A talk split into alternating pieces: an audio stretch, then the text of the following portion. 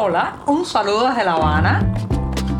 Les habla Joanny Sánchez, cubana, periodista, ciudadana, y les traigo este cafecito informativo recién colado y sin azúcar para despertar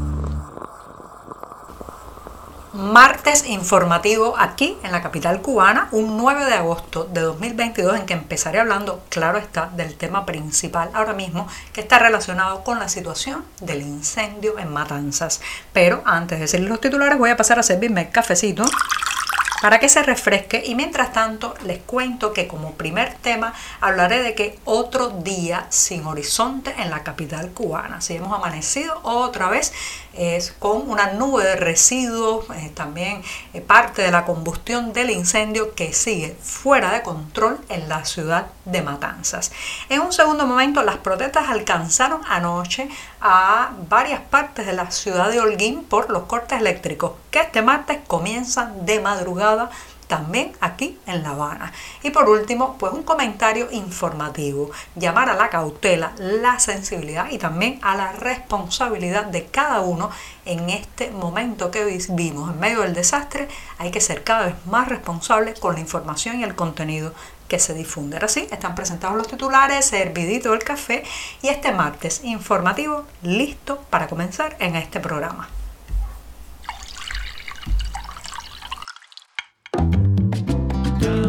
Si eres de los que te gusta estar bien informado, síguenos en 14ymedio.com. También estamos en Facebook, Twitter, Instagram y en tu WhatsApp con este cafecito informativo.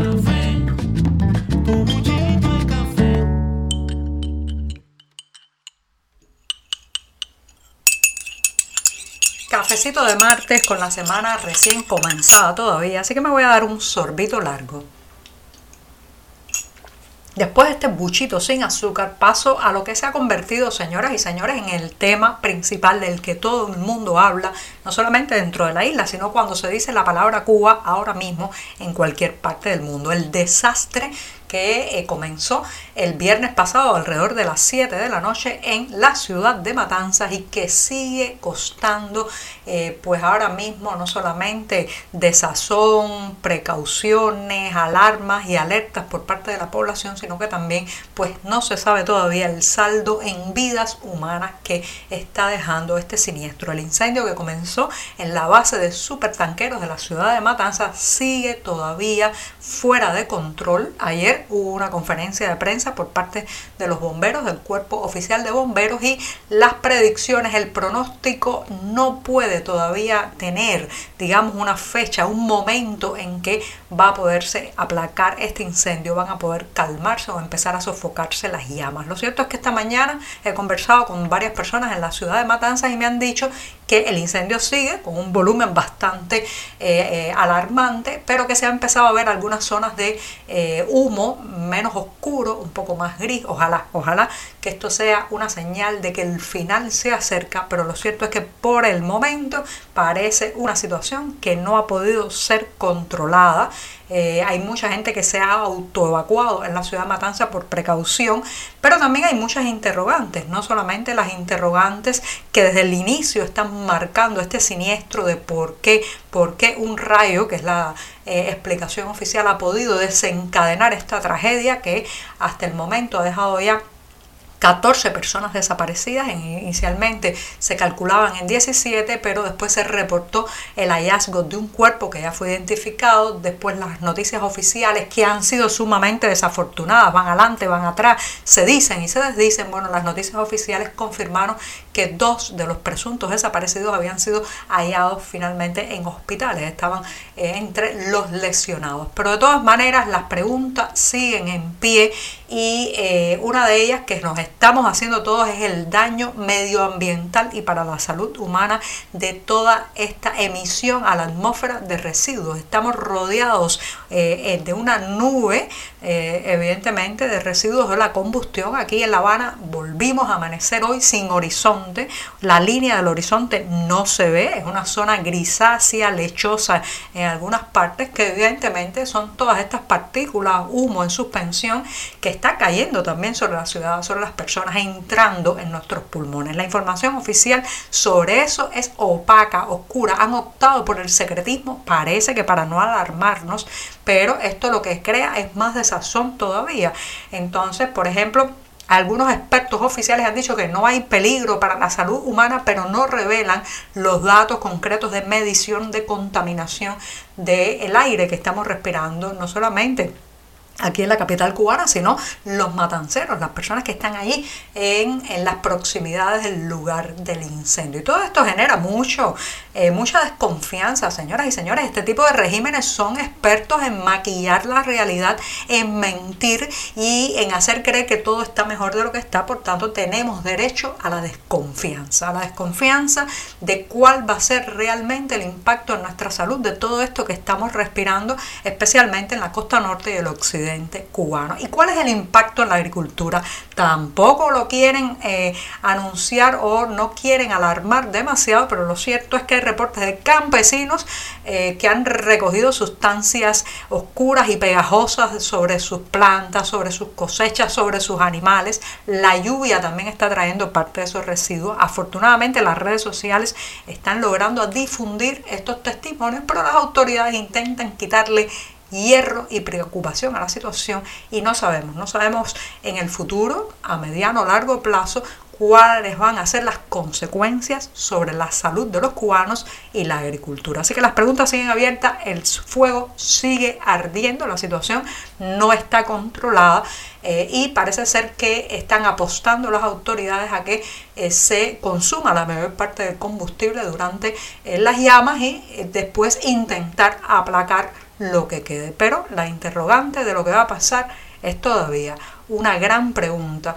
que nadie sabe cómo responder. Estamos contigo de lunes a viernes a media mañana cuando el café se disfruta mejor. Comparte conmigo, con tus amigos e infórmate con este cafecito informativo. Y anoche sonaron las cacerolas y también los gritos de libertad y reclamando el restablecimiento del suministro eléctrico en la barriada de Alcide Espino en la ciudad de Holguín. Sí, después de larguísimas horas de corte eléctrico o apagón, los holguineros se lanzaron a la calle, no solamente sonando sus cacerolas, sino también exigiendo el restablecimiento del servicio, quejándose, criticando e insultando a eh, los rostros más visibles del poder en Cuba, las personas que la gente ha convertido en el blanco de su hartazgo, de sus críticas y de sus quejas ciudadanas. Así que escuchamos eh, hoy en la mañana cuando se empezaron a difundir algunos de los videos, también ayer se logró transmitir en algunos momentos en vivo a través de las redes sociales desde los lugares de la protesta, pues se pudieron ver a muchos jóvenes, eran centenares de personas, entre ellos la mayoría gente muy joven que salió a las calles, tomó unas calles en prácticamente total oscuridad, solamente iluminadas por la luz que provenía de los teléfonos móviles de los participantes en esta protesta y clamaron por un cambio. Señoras y señores, estas son protestas libertarias, no solamente incluyen el reclamo de que eh, no corten más la electricidad en esas zonas o de mejorías económicas, sino que la base es el reclamo de un cambio de sistema, de una apertura, el que se aparten aquellos que no han sabido gestionar un país, que están incapacitados para, desde su modelo político, económico, brindar el mínimo de calidad vital a los ciudadanos en esta isla. También hemos sabido que hay un nuevo programa de apagones o cortes eléctricos para la ciudad de La Habana que incluye eh, la suspensión del servicio eléctrico en horas de la madrugada. Ya saben que las autoridades han temido por meses eh, que cortar la electricidad en la capital cubana porque es una zona superpoblada, porque también tiene barrios con eh, una tradición, digamos, de protesta muy fuerte y por eso han evitado los apagones en la ciudad, eh, en la principal ciudad del país. Pero ya no pueden evitarlo porque el descalabro, el desastre energético del país ha llegado a, bueno, un estado eh, absolutamente calamitoso e irreversible. Ayer, por ejemplo, se supo que tuvo que parar la termoeléctrica Antonio Guiteras por falta de suministro de agua, ¿sí? como escuchan, la termoeléctrica paró porque no se le podía suministrar la suficiente agua para la arrancada eh, o para mantenerla funcionando debido a los salideros, los huecos en las tuberías que deben suministrar agua a la termoeléctrica. Eh, según informaciones oficiales la han puesto en marcha otra vez, pero eso no sirve o no alivia del todo el déficit energético de la nación. Así que ya saben, esta madrugada entran varios barrios de La Habana en apagón nocturno y ya veremos qué ocurrirá. Y voy a despedir este programa de martes no con una recomendación de artes plásticas, de música o de buena lectura, sino con un consejo informativo. Como escuchan, en medio del desastre que estamos viviendo, todos somos parte de la cadena informativa. No solamente los periodistas, los reporteros, los editores, no solamente los medios independientes o los medios nacionales, sino que cada ciudadano que comparte o difunde una información también es responsable en estos momentos. Así que les recomiendo responsabilidad, sentido común y sensibilidad. Tengamos especial cuidado en todos los comentarios, textos, incluso contenido que estemos compartiendo por estos días porque eh, hay también muchas falsedades, supuestos expertos que se lanzan a explicar situaciones que ni siquiera conocen.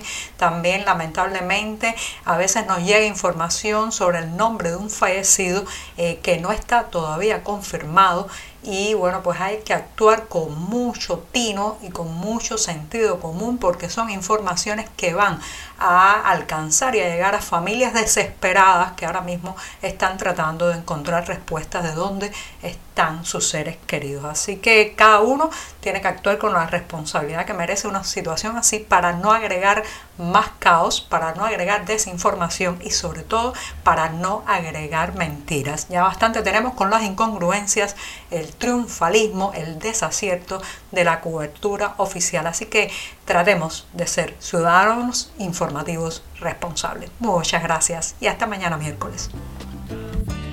Por hoy es todo. Te espero mañana a la misma hora. Síguenos en 14medio.com. También estamos en Facebook, Twitter, Instagram y en tu WhatsApp. No olvides, claro está, compartir nuestro cafecito informativo con tus amigos.